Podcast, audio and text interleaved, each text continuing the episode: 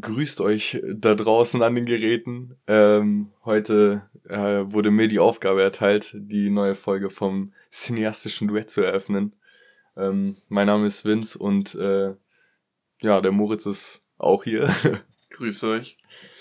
Genau. Und ähm, wir haben uns gerade eben ähm, einen Film angeschaut, und zwar Snowpiercer, über den wir auch schon ähm, in unserer der, der Schachtfolge gesprochen haben, beziehungsweise die wir kurz angeschnitten haben, weil Moritz meinte, äh, der Schacht ist Snowpiercer in Scheiße. Willst du elaborieren? Ähm, ja, liebend gern. Also, wie Vince gesagt hat, äh, Snowpiercer von 2013 ist eine koreanisch-amerikanische Co-Produktion und an sich verfolgt dieser Film dieselbe Prämisse. Also er stellt einfach bloß soziale Missstände in den Vordergrund und benutzt eine realitätsferne Parabel, um dies zu verdeutlichen. Jedoch sehr drastisch anders dargestellt als in der Schacht. Also eine sehr andere Herangehensweise an die Formung dieser Parabel.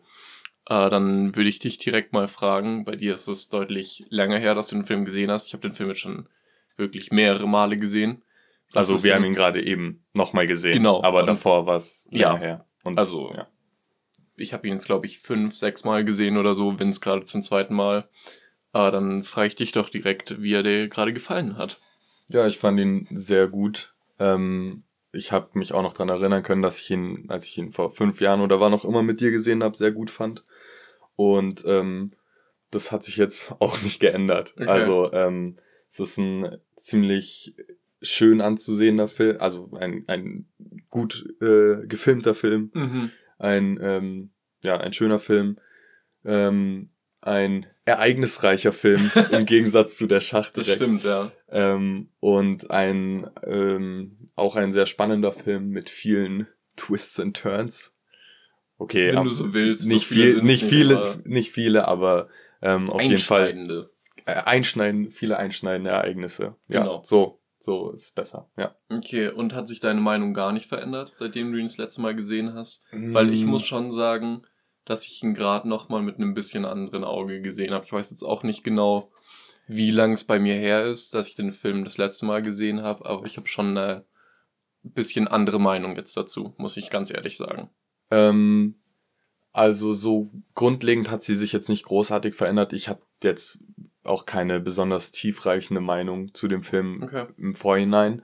Ich habe natürlich jetzt ein bisschen auf äh, andere Dinge geachtet als beim ersten Mal anschauen natürlich und mhm. auch dadurch, dass wir ähm, der Schacht geguckt haben und ich das so ein bisschen als äh, Gegenstück betrachtet habe sozusagen, habe ich mhm. dann natürlich, ähm, was äh, die Leitmotive und so angeht, noch ein bisschen mehr mit einem kritischen Auge drauf geguckt. Ja.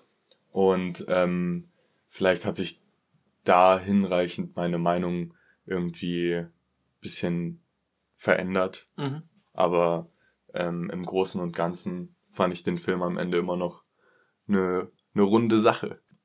Aber erklär doch mal unseren Zuhörern, um was es genau in diesem Film geht.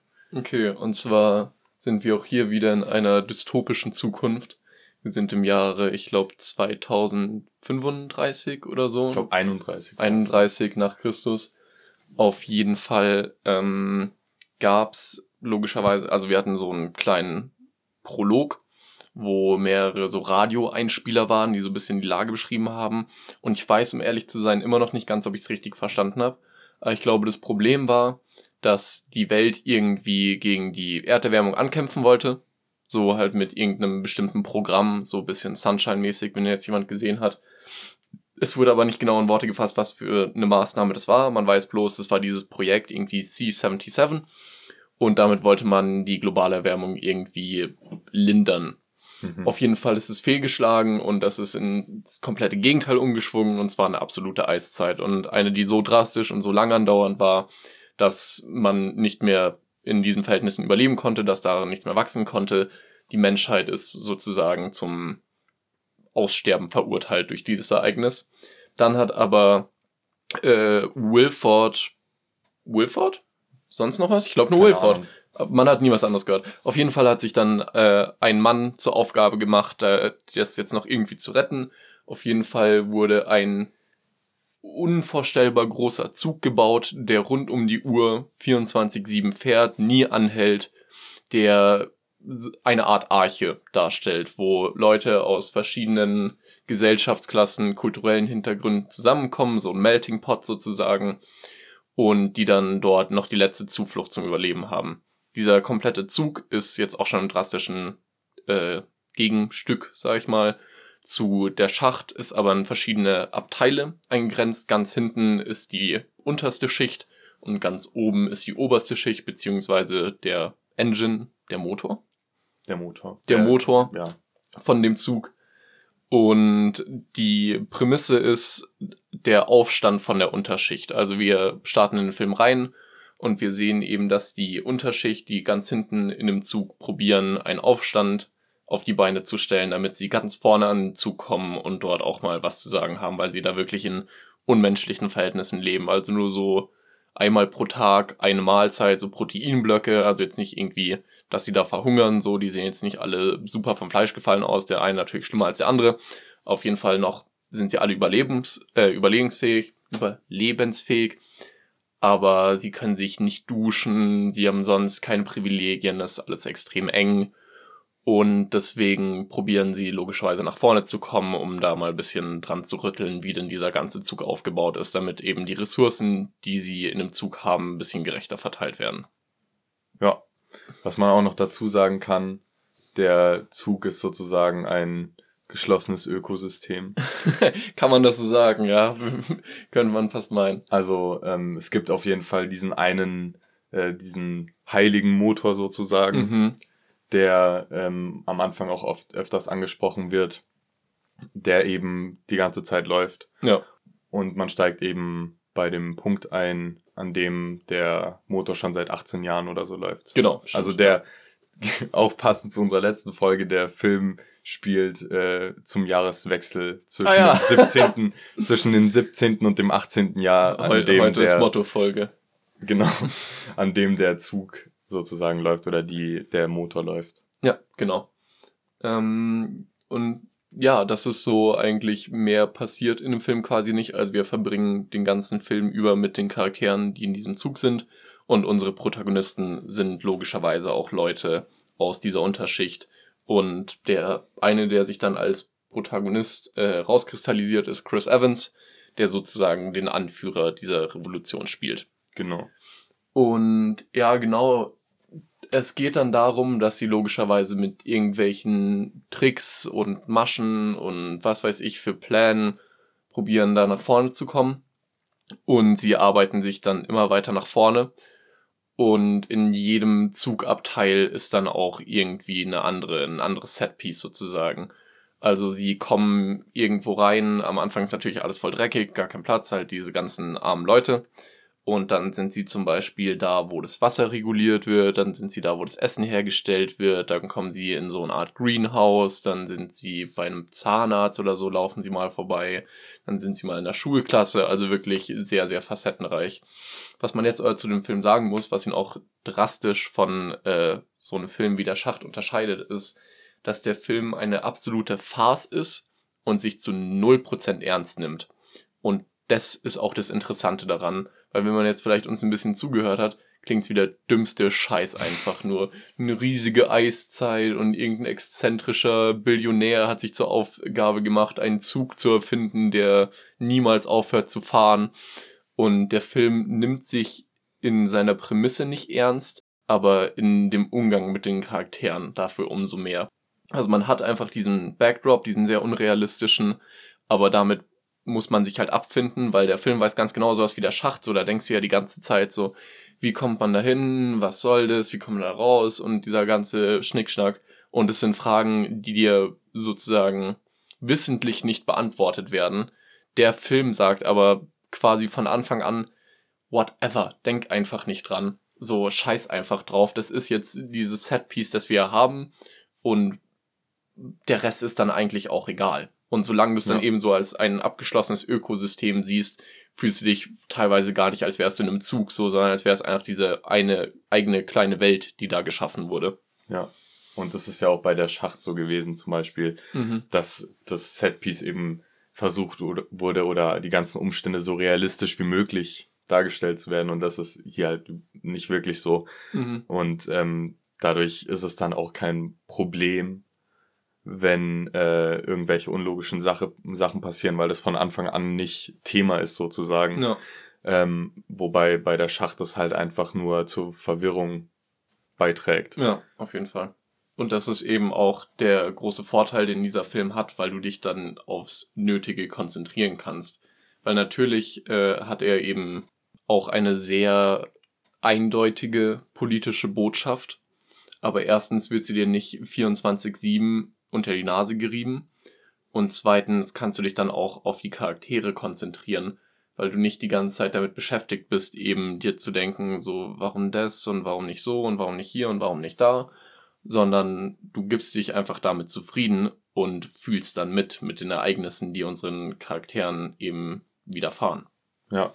Wobei ich eine Sache sagen muss. Okay. Es gab relativ am Anfang eine Szene, wo es ähm, fast schon, also es wurde einem sehr deutlich gemacht, was die äh, politische Aussage des Films ist. Mhm, die Schuhszene. Äh, genau. Okay. Äh, werden wir wahrscheinlich später nochmal kurz drauf eingehen. Klar.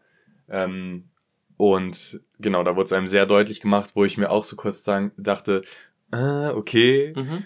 Ähm, wenn wir jetzt sagen, der Schacht war so offensichtlich und so, das ist hier okay.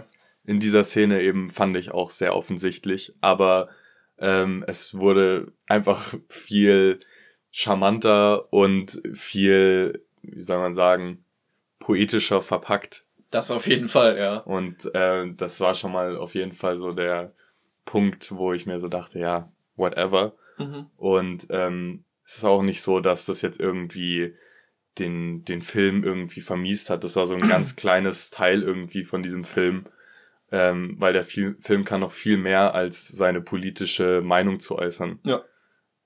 Aber dann können wir eigentlich gleich direkt darauf eingehen, auf die Szene, wenn du willst. Und zwar, um ein bisschen genauer darauf einzugehen, wir haben ja schon gesagt, dass eben dieser Aufstand da geplant wurde und alles Mögliche. Aber ganz am Anfang vom Film kommt eine Frau rein und sagt, alle Kinder nach vorne treten. Und dann nimmt sie die Kinder eben von diesen ganzen Bewohnern da im Ganz hintersten kurz, Teil von, ja. Die Frau ist sehr edel gekleidet ja, und sauber und, ja. Ähm, und man äh, merkt direkt, die kommt nicht aus diesem Abteil. Ein sehr knalliges Gelb genau. Sie, hat sie auch getragen, was natürlich äh, im starken Kontrast zu den äh, braun, grau, schwarzen, verdreckten Klamotten steht zu dem, was eben die Leute ganz hinten tragen. Ja. Auf jeden Fall merkt man, sie kommt eben von so einer höheren äh, Führungsebene, beziehungsweise halt weiter vorne im Zug. Und die will dann alle Kinder sehen und die Eltern weigern sich logischerweise, äh, die Kinder rauszugeben, beziehungsweise sie müssen sie rausgeben, weil sie wissen, dass sie sonst wahrscheinlich so sterben. Also, dass sie einfach von denen irgendwie getötet werden oder einfach mit Gewalt rechnen müssen, wenn sie sich da weigern. Ja. Deswegen geben die meisten Eltern die Kinder einfach her, jedoch weigert sich einer, seinen Sohn loszulassen und wirft dann einen Schuh auf die Dame, die sein Kind eben mitnehmen wollte. Und dann kommt noch ein anderer Charakter, äh, ein nur wenig danach rein, wo man merkt, die ist sozusagen ein bisschen das Sprachrohr zwischen dem Zugabteil vorn und dem hinten. Und dann führt sie eine komplette Analogie aus und sagt, nimmt eben diesen Schuh, den die Person geworfen hat, und meinte, merkt ihr was, ihr seid der Schuh. So, ihr seid ganz hinten, ihr seid ganz unten, sozusagen in der Nahrungskette. Und er hat ja den Schuh an den Kopf von dieser Frau geworfen. Und dann meint sie, aber dieser Schuh gehört nicht an den Kopf, sondern er gehört an den Fuß. Und deswegen know your place. So, ihr seid hier unten, ihr bleibt hier unten, ihr habt keine Mittel nach oben zu kommen. Deswegen macht das so, wie wir es geplant haben und das ist das bestmögliche Szenario für euch. Wenn ihr auf uns hört, wenn ihr auf die vorgegebene Ordnung hört, dann widerfährt euch nichts Schlechtes. Wenn sich der Schuh aber auf dem Kopf platziert, dann ist die Ordnung nicht mehr vorhanden und es gibt Chaos. Und das ist eben Chaos im Sinne von, er hat den Schuh geworfen, dann wurde er direkt niedergeknüppelt, dann haben sich andere geweigert, hey, warum knüppelt ihr ihn nieder? Und dann so eine kleine Stärkerei ist dann ausgebrochen.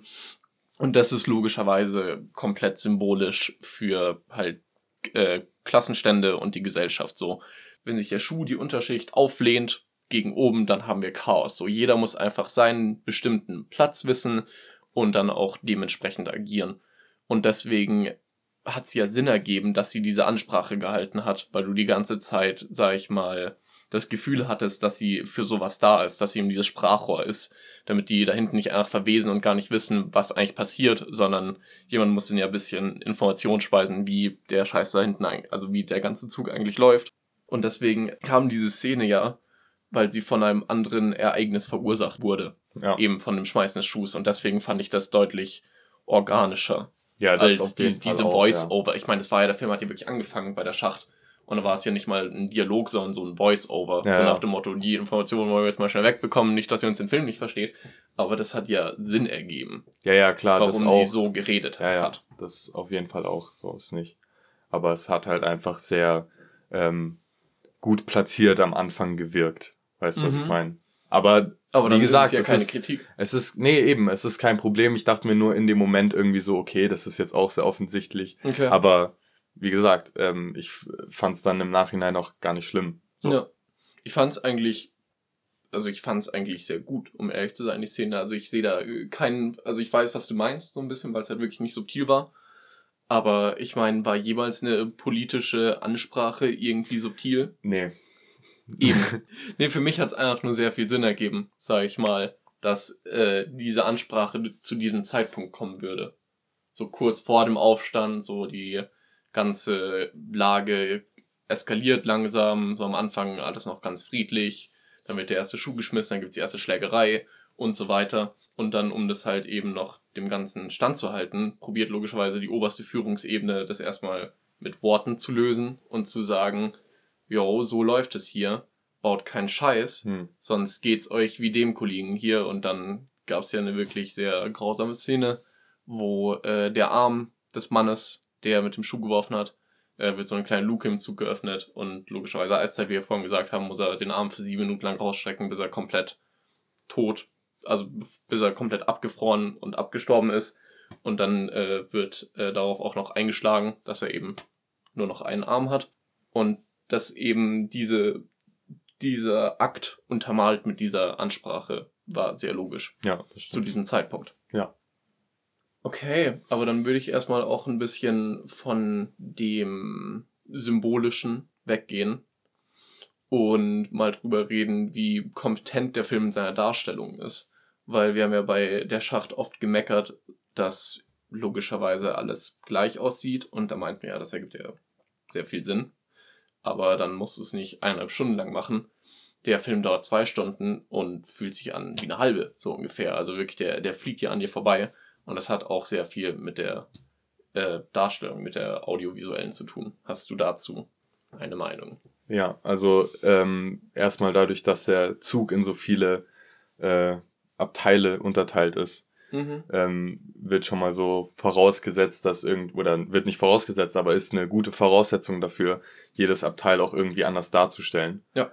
Und ähm, das macht der Film auch äh, nicht äh, zu wenig. Also man hat wirklich, vor allem in der zweiten Hälfte des Films, ähm, wo die Abteile regelmäßig durchlaufen, also äh, im kurzen Abstand durchlaufen werden, ja. so, ähm, hat man echt wirklich die verschiedensten, wie du ganz am Anfang auch angeschnitten hat, äh, hast, ähm, die verschiedensten ähm, Set Pieces und die verschiedensten Farben und es ist einfach sehr facettenreich.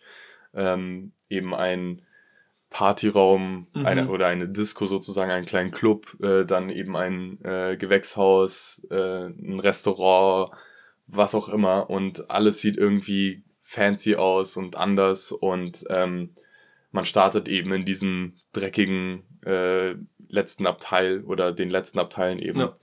Und ähm, es wird halt immer ähm, vagabunter. genau. Sehr schöner Neologismus. Ja, es wird immer.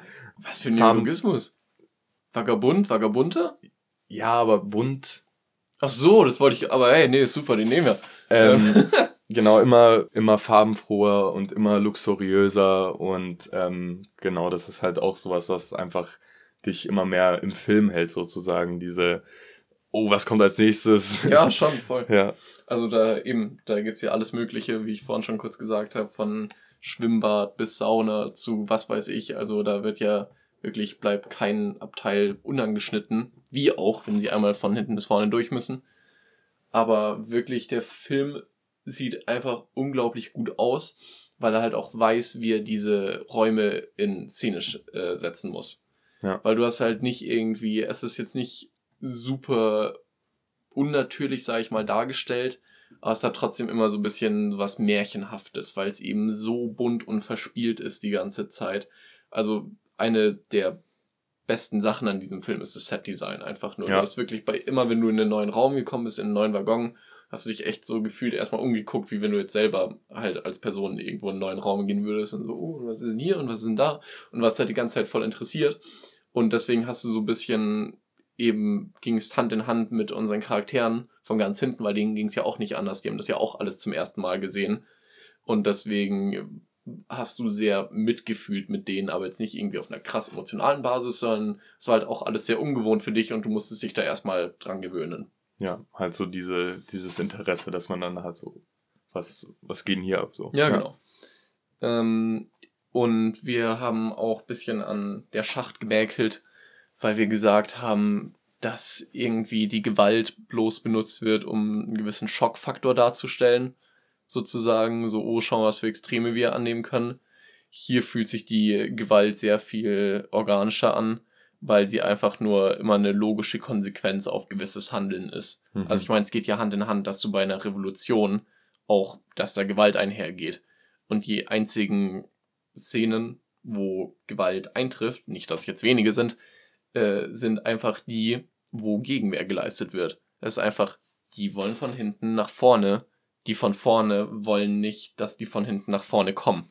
Und deswegen ist es ganz logisch und nicht irgendwie, uh, schaut mal an, wie grausam, sondern es wird jetzt auch nicht irgendwie mal krass lang drauf gehalten oder so und es wird kein Schockfaktor draus gemacht, sondern es ist halt einfach so, wie es ist. Also es wird, die Gewalt an sich wird sehr trocken dargestellt, eigentlich, würde ich behaupten.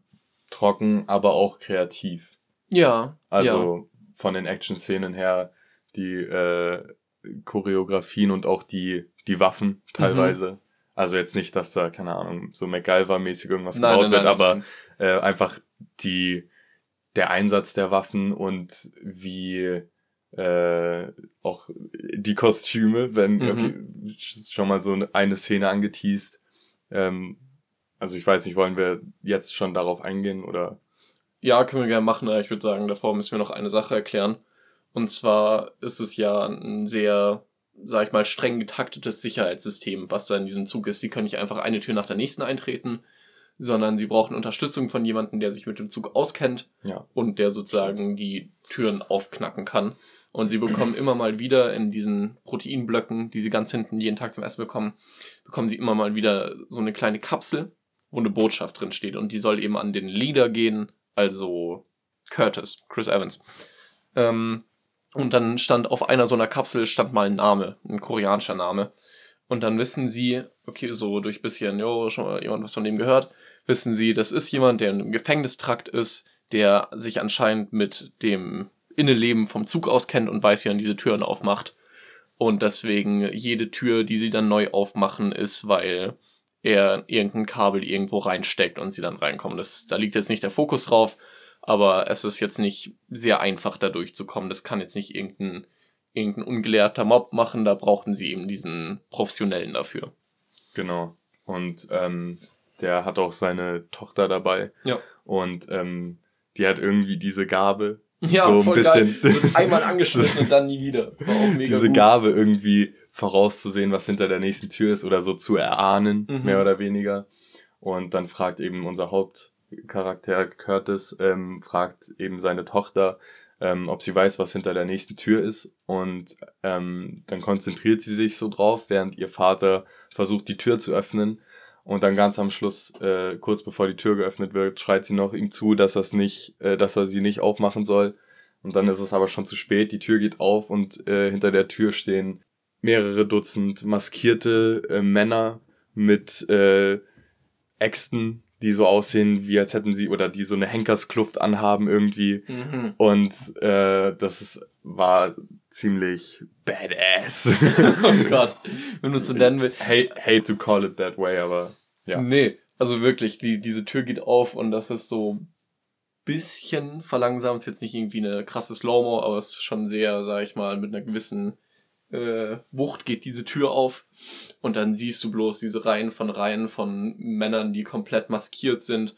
Teilweise siehst du auch die Augen gar nicht, weil sie irgendwie, sie haben so eine Sturmmaske auf und dann komplett teilweise die Augen irgendwie ausgeschwärzt halt mit Make-up oder sie haben gar keine Augenlöcher. Also du, du weißt gar nicht, was du da gerade anschaust, so was, was da gerade abgeht. Jeder, auf jeden Fall ist jeder mit so einer Axt oder so bewaffnet. Und dann, bevor sie anfangen, sozusagen, also sich da zu durchzufetzen, durchzukämpfen, durchzukämpfen, ähm, kommt irgendein so ein Henkertyp von hinten an, nimmt einen Fisch, schneidet ihn auf, damit so seine Waffe, seine Axt sozusagen den ersten Blutstreifen dran hat und dann wird er einmal so zwischen den ganzen Henkern rumgegeben, dass schon mal sozusagen so ein First Blood ist auf der Axt.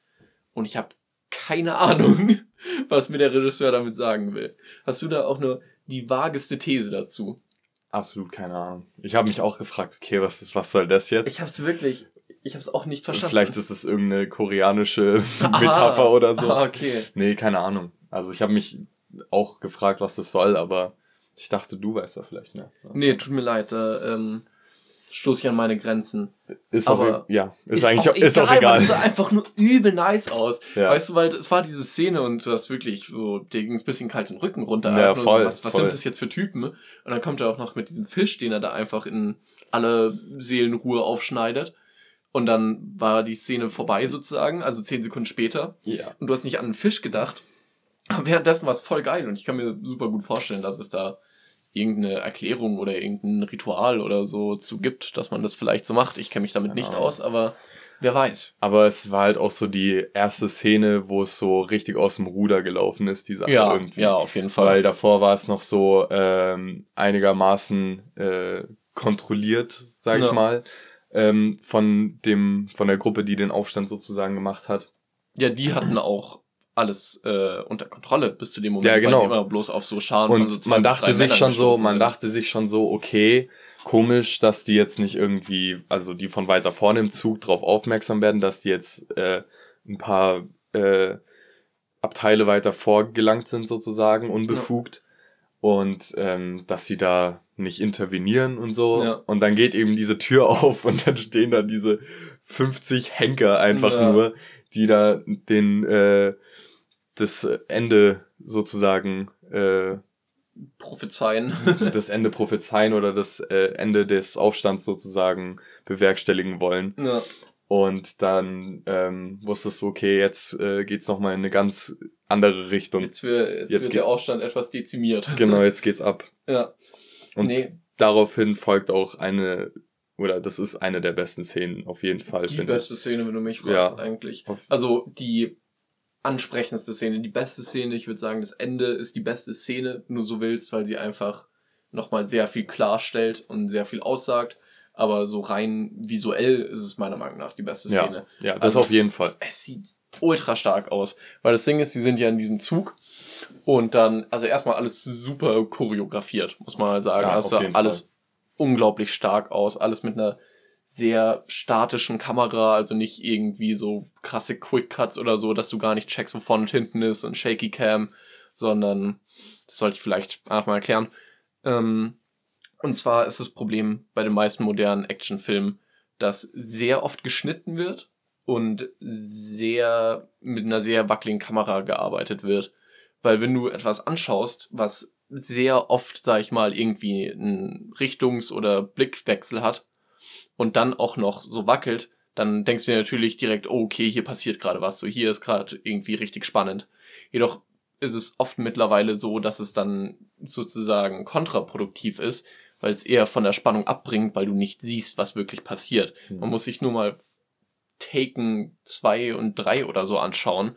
Und dann hast du da einen 70-jährigen Liam Neeson, der es angeblich mit 20 Mann aufnehmen soll. Und du checkst halt vorne und hinten nicht, was los ist weil sie nicht die Mittel haben, beziehungsweise nicht die Kompetenz, eine ansprechende Action-Szene zu choreografieren. Aber hier ist es sehr viel, sehr viel ruhiger dargestellt und du kannst dich eher auf die Action-Szene an sich konzentrieren, als irgendwie dich konzentrieren zu müssen, um zu verstehen, was überhaupt passiert. Voll. Und was auch noch zu der Ruhe beiträgt, das ist mir auch aufgefallen. In der einen Szene wird nur so eine, gibt so eine Kamerafahrt, wo man einfach nur Curtis verfolgt, der eben Ja. Von hinten nach vorne durch dieses Abteil läuft und Ja. seine Axt schwingt Ja, sozusagen. Mann. und ähm, währenddessen ist der komplette Sound eigentlich gemutet. Man hört nur ihn atmen und ab und zu seine Axt Den- den sozusagen, Aufprall. Den, den Aufprall seiner Axt. ja. Und das ist auch sehr, wie du schon sagst, eben, es ist alles sehr ruhig. Du hast wirklich den Fokus auf das Wichtigste Ja. in, in der Szene und ähm, das fand ich auch sehr nice. Ja, und dann gibt's eben noch die, die tolle Szene, wo wieder die äh, Frau ankommt, die wir am Anfang angesprochen haben. Tilda Swinton, wir nennen sie ab jetzt einfach Tilda Swinton, um nicht immer die Frau sagen zu müssen. Ähm, die dann eben sagt, also erstmal sagen, sagt sie, Freunde, frohes neues Jahr so. Und dann hast du diese, keine Ahnung, 50 Henkersmänner, die von 10 runterzählen, sich dann alle zum frohen neuen Jahr gratulieren, was irgendwie übelst behindert ist, aber auch einen gewissen Charme hat. Ähm, auf jeden Fall meint sie, äh, precisely 74% of you shall die. Und dann gibt's eine Szene, wo sie in einen Tunnel reinfahren und es logischerweise dann stockdunkel ist in diesem, weil die Lichter ausgehen. Und dann ist stockdunkel in diesem Zug. Und dann sieht man, wie die Henkersmänner alle äh, so ein Nachtvisier, nennt man so ein Nachtsichtvisier. Night Vision Goggles. Genau, wie sie Night Vision Goggles auspacken und einfach bloß die ganzen, ähm, die ganzen Leute aus dem Zug übelst niederschlachten. Und dann kommt auch eine so herrlich blöde Szene. Und dann, weil, oh Gott, äh, Curtis, Chris Evans kann sich dran erinnern, dass einer von den kleinen Jungs im hintersten Abteil vorn noch Streichhölzer hatte. Und dann ruft er einfach nur seinen Namen und sagt, ah, wir brauchen das Feuer. Und dann kommt von ganz hinten, obwohl wir schon 20 Abteils weiter sind, wirklich wie bei Olympia so Ja, voll. Ich, Olympia-Anfangszeremonie einfach bloß, fast schon gefühlt mit so einem Rocky-Soundtrack, Alter, wie er da so vorkommt, so richtig heroisch. Und dann kommt er vor und bringt die Fackel und zündet andere Fackeln an und dann haben sie sozusagen wieder ein Mittel, um irgendwie gegen die anzukämpfen, damit sie nicht diesen riesigen Vorteil von der Nachtsicht haben. Auf jeden Fall wird äh, Tilda Swinton dann im Endeffekt in Gefangenschaft gehalten von denen, also sie nehmen sie als Geisel.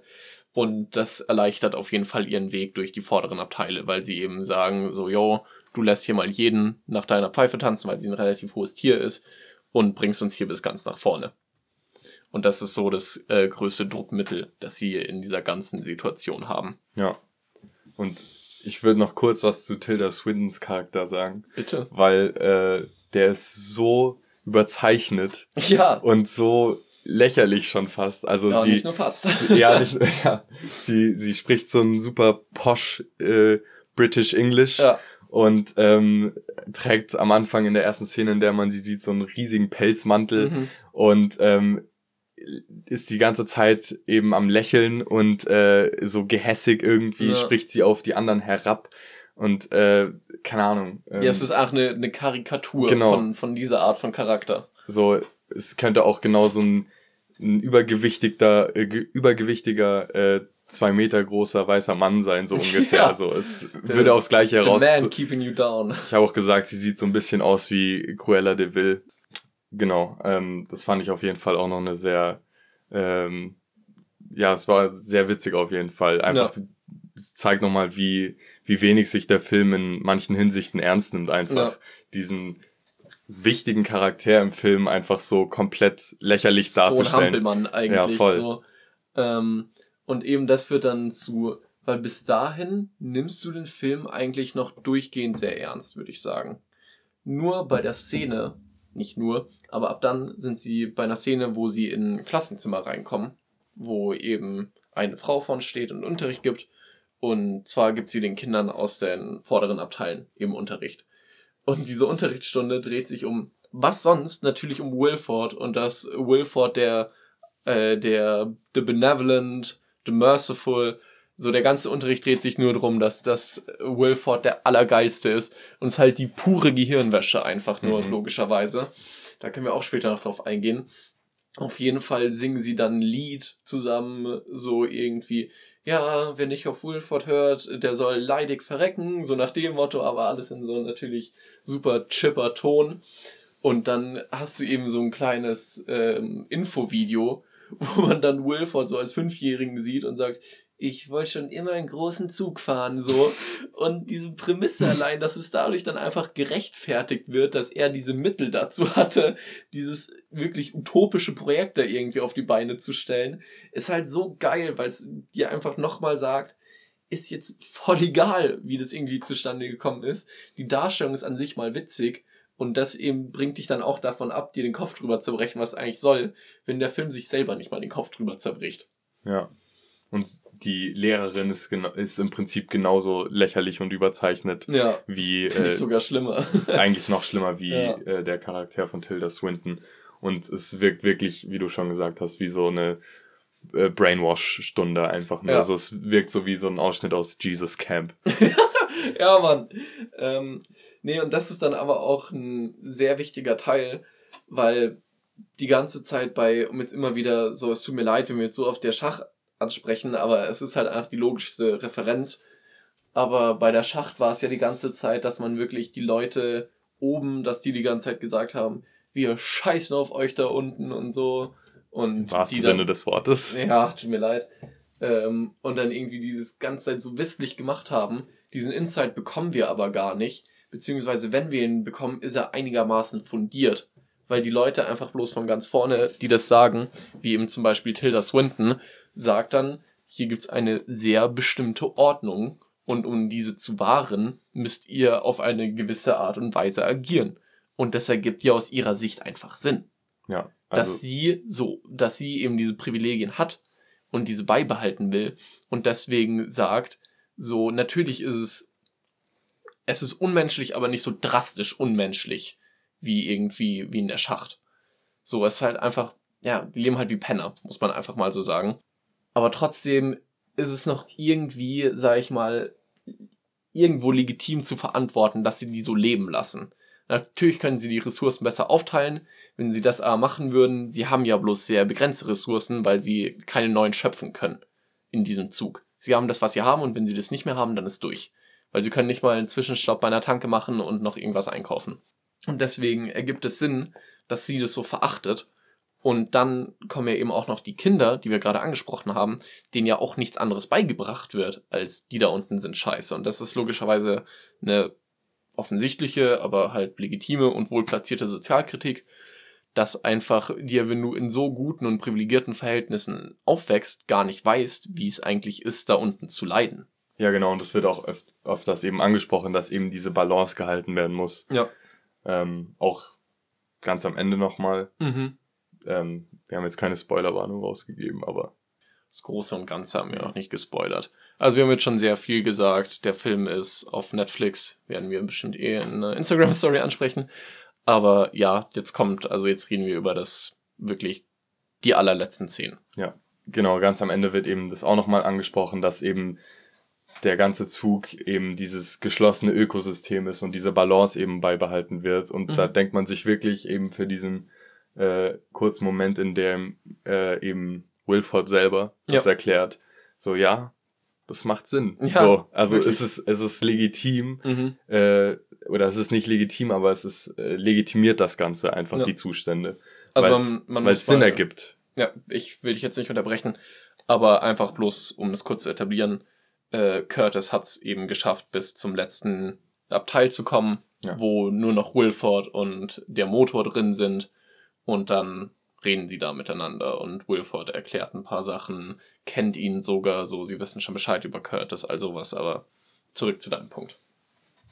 Ja, den habe ich eigentlich schon ausgeführt. so, also okay. viel mehr wollte ich da jetzt auch nicht sagen. Ja doch, weil du kannst ja sagen, mit was es dann direkt wieder in Kontrast gestellt wird. Wie meinst du? Scheiß Kind unterm Floorboard. Ach so, das meinst du. Das habe ich über, übersehen. Übersehen. Überhört. Äh, überdacht. Ja gut, ähm, stimmt, das könnte man noch erwähnen. Und zwar ähm, wird ganz am Ende, sollte man vielleicht auch noch sagen, mhm. Curtis ist noch übrig und ähm, der ähm, Typ, der die ganzen Tore aufmacht und der seine Koreaner Tochter. Seine Tochter, ja. Genau. Ähm, und die Tochter ähm, weist eben am Ende Curtis darauf hin, ja. dass unter der unter dem Boden in dem Motorraum. Unter dem Motorraum, wo eben äh, Wilford. Wilford und Curtis das Gespräch führen, ein großer Teil des Motors ist, wo eben die Kinder, die ganz am Anfang äh, entführt worden, Ja. sage ich jetzt mal, ähm, arbeiten, weil sie die einzigen sind, die da reinpassen. Und Ja. zwar die Maschine am Laufen halten, weil anscheinend irgendein Teil vor äh, geraumer Zeit kaputt gegangen ist Dass und sie nicht mehr ersetzen können. genau, dass sie nicht mehr ersetzen können und irgendwie natürlich den Motor am am Laufen halten müssen und die einzigen Leute, die das machen können, Mhm. sind die Kinder, weil sie eben klein genug sind, um da Ja. äh, die Arbeit zu verrichten. Darf ich jetzt eine sehr steile These aufstellen? Ja. Okay. Und zwar, Nein, bitte nicht. also Curtis ist ja selber an einem Punkt zu brechen, sage ich mal. Er ist komplett überwältigt irgendwie von dem, was Wilford ihm da gerade gesagt hat. Und er ist gerade so selber an einem Punkt, Moment mal, hat er hier die ganze Zeit recht. Und ich hatte einfach nicht, konnte einfach nicht richtig reflektieren, weil ich nie was anderes als diese Unterschicht kannte, um zu wissen, dass das alles Hand und Fuß hat. Bis sie ihm ihn darauf hinweist und dann sagt, hey, schau mal, Kinderarbeit, so in diesen Verhältnissen, hm. und das ist jetzt nicht irgendwie wegen diesem einen Kind rastet er aus, sondern es wird ihm auch so vor Augen geführt, so nein, man, hier geht einfach vieles nicht mit rechten Dingen zu. Und deswegen ist er ja wieder, also kommt er wieder zu Sinnen und sagt, einen Scheißdreck werde ich tun, haut Wilford erstmal eine rein. Warte kurz, Scheißdreck werde ich tun, weil Wilford ihm Oh, vorschlägt, ja. dass er das Kommando über den Zug übernehmen soll, weil Ja. er zu alt ist oder whatever. Ja, genau. Ähm, es gibt halt wirklich unendlich viele Sachen, die man in diesem Film ansprechen kann. Ja. Es ist absurd. Also später würde ich auch gerne noch auf eine bestimmte Sache eingehen. Auf jeden Fall wird uns ja die ganze Zeit reingeprügelt, so jeder muss seinen eigenen Platz kennen und dann dementsprechend auch handeln. Jedoch weiß dann Curtis nicht seinen eigenen Platz und handelt gegen das System, hilft diesem Jungen daraus und der komplette Motor kackt ab. Äh, es entsteht eine Lawine, weil der Koreaner probiert auszubrechen, ist jetzt auf jeden Fall nicht so wichtig. Auf jeden Fall explodiert, nicht explodiert, auf jeden Fall geht der ganze scheiß Zug kaputt, weil er entgleist und absolut jeder stirbt, bis auf die Koreanerin, also die Tochter von einem, äh, einem Koreaner und dem kleinen Jungen, dem Wilford rausgeholfen hat. Und dann denke ich mir, hat Wilford nicht eigentlich recht behalten? Dass du dieses, diese Gesellschaft nicht einfach einmal von 0 auf 100 umkehren kannst, sondern dass du nur daran scheitern kannst und dass du einfach Einbußen haben musst, damit die Welt so funktionieren kann, wie sie funktioniert. Kühne These. Ja, Aber also an sich, oder? an sich schon. Das Ding ist nur, dass eben am Ende so Adam und Eva mäßig noch zwei Leute überlebt Junge haben. ist fünf, du Perverser, Alter. Ja. Das- ähm, ja, er ist noch fünf, ja, okay. ähm, aber ich meine jetzt eher so konzeptionell halt. Es gibt noch Mhm. zwei Überlebende und ähm, man weiß eben nicht, was mit denen noch passieren kann und ob das irgendwie so die Hoffnung ist, Mhm. eine bessere Welt aufzubauen und Okay. äh, nicht diese Dystopie in diesem Zug weiterzuführen. Also man muss auch Opfer bringen, willst du mir sagen? Genau um- so Okay. habe ich es jetzt aufgefasst am Ende. Aber Ich natürlich nehme an, das ist auch die Intention, aber Ja, meins auf jeden ja, Fall klar. Natürlich hat Wilford irgendwie in seinem Ding recht behalten, dass dieses System, dieser Zug äh, nur so funktionieren kann. Und Ja. ist ja auch klar. Also natürlich hat er recht behalten und das wäre auch dumm, dumm gewesen anzunehmen, eben wenn man den Teil der Maschine entfernt, sozusagen, der das Ganze aufrecht erhält, Ja. dass es dann irgendwie weitergehen kann. So. Ja, klar, aber dass man sich halt trotzdem sagen könnte, so einfach mal, dass man natürlich das alles sehr märchenhaft, wie wir schon gesagt haben, aber dass man halt einfach den Realismus behält und sagt, hey, so, es kann halt einfach in keiner Gesellschaft, es kann nicht immer jedem gut gehen. Und natürlich ist so Kinderarbeit auch noch unter solchen Umständen ein sehr drastisches Opfer, aber vielleicht ein Opfer, das man bringen muss. Worauf willst du Ich will hinaus? nicht sagen, dass ich das Kind da drin gelassen hätte, aber ich hätte es mir stark überlegt. ähm, nee, auf jeden Fall, was man auch noch dazu sagen muss, weil, wie wir schon gesagt haben, die Koreanerin und der kleine Junge überleben. Und dann kann man sich denken, ja super, dann gehen die da in die Eiseskälte und verrecken direkt wieder. Aber nein. Und zwar gibt es eine Szene in der Mitte des Films, wo die beiden Koreaner aus dem Fenster schauen und dann schauen sie äh, auf ein Flugzeug unten herab, was halt unterm Schnee liegt. Und das ist logischerweise, weil das dreht sich ja alles im Kreis sozusagen, der Zug, wie er fährt. Und dann kommt man da halt jedes Jahr einmal hin oder einmal in zwei Jahren oder einmal in einem halben Jahr, wie auch immer. Auf jeden Fall schauen sie dann immer auf dieses Flugzeug. Und was sie dabei entdeckt haben, ist, dass das Schnee auf diesem Flugzeug geringer wird. Das hat man vielleicht vor sechs Jahren noch gar nicht gesehen. Und mittlerweile zeichnet sich dieses Flugzeug ab. Und dann an der Stelle im Film, wo wir es gesehen haben, war das Flugzeug sehr deutlich erkennbar. Ergo, die Welt taut wieder auf. So, die Eiszeit kann, also wird vorbeigehen, ist jetzt nicht endlos. Und deswegen kann man als Zuschauer so ein bisschen Hoffnung schöpfen, dass wieder alles eine gewisse Normalität annimmt. Weil dann hört der Film auch sehr abrupt auf, nachdem sie es nach draußen geschafft haben. Ja. Okay, dann würde ich noch eine sehr poetische Szene ansprechen. Und zwar gibt's ganz hinten nicht nur Curtis als Führer, sondern auch Gilliam. Und Gilliam ist sozusagen der, der alte, weise Mann, der die Befehle gibt. Und Curtis ist seine rechte Hand und ist halt der, der Mann für alles sozusagen. Auf jeden Fall wird ganz am Ende dann gesagt, dass ähm, Curtis sozusagen auch einen ziemlichen Werdegang hinter sich hat, weil ganz am Anfang, als sie in diesen Zug gekommen sind, haben sie noch nicht das Essen ganz hinten bekommen. Und dann haben sie angefangen, Leute aus dem Zug zu essen.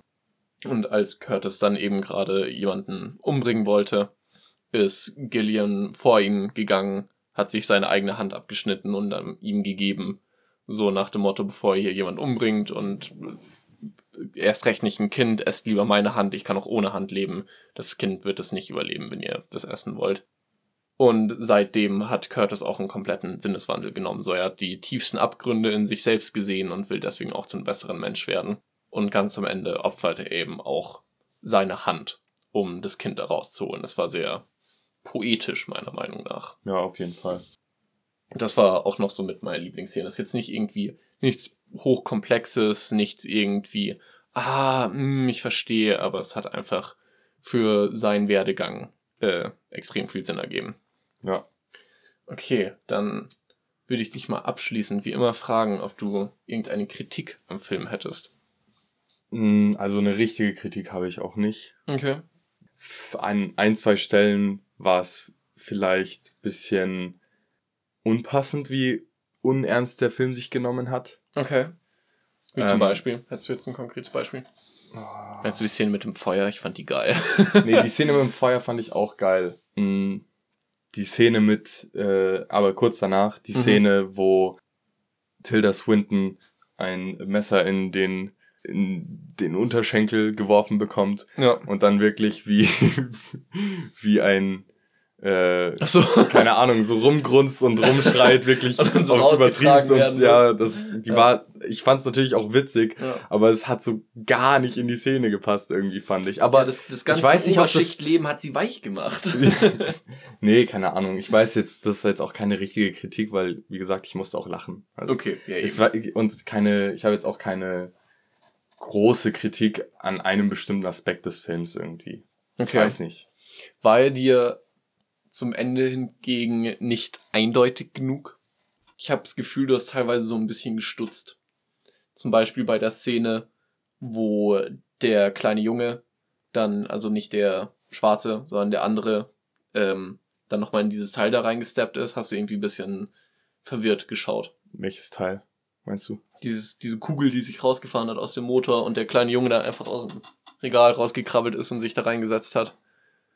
Ja, das habe ich nicht gecheckt. ja, okay. Das ähm, habe ich nicht gecheckt. Verstehe ich.